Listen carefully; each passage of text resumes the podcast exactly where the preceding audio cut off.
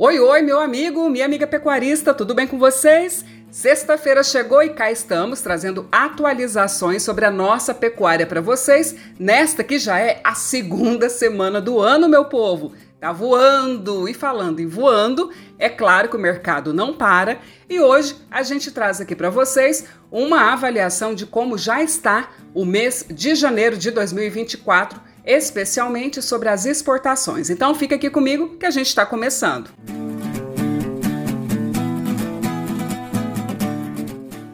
As exportações totais de carne bovina nos 12 meses de 2023 apresentaram uma queda de mais de 17% na receita, se comparado com 2022.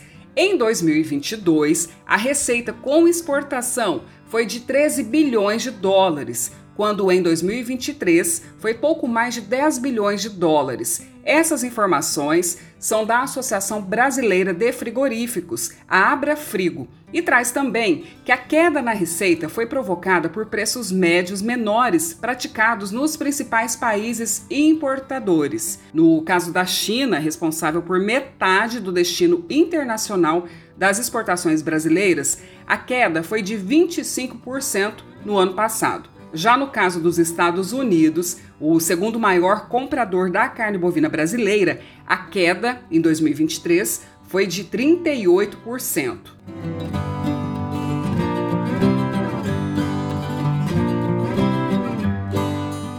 Bem, falando em exportação, nos primeiros dias úteis desse ano, 2024, o volume exportado de carne bovina chegou em 50 mil toneladas, com uma média diária de 12 mil. O incremento foi de 71% comparado com janeiro do ano passado, que foi de 7 mil toneladas. Mas olha só, Apesar do bom desempenho, o preço médio negociado registrou uma queda de cerca de 7%. Então fica aí, alerta!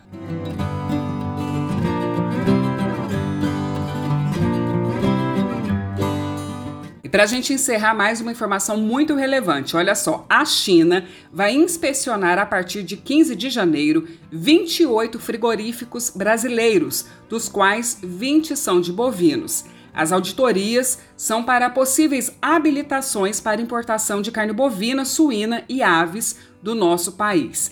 A lista das unidades é liderada por Mato Grosso, com cinco frigoríficos. As plantas estão nos municípios de Várzea Grande, Diamantino, Confresa, Alta Floresta e Pontes Lacerda. É claro que a gente continua acompanhando aqui e torcendo para que tudo dê certo, para que novas plantas sejam habilitadas.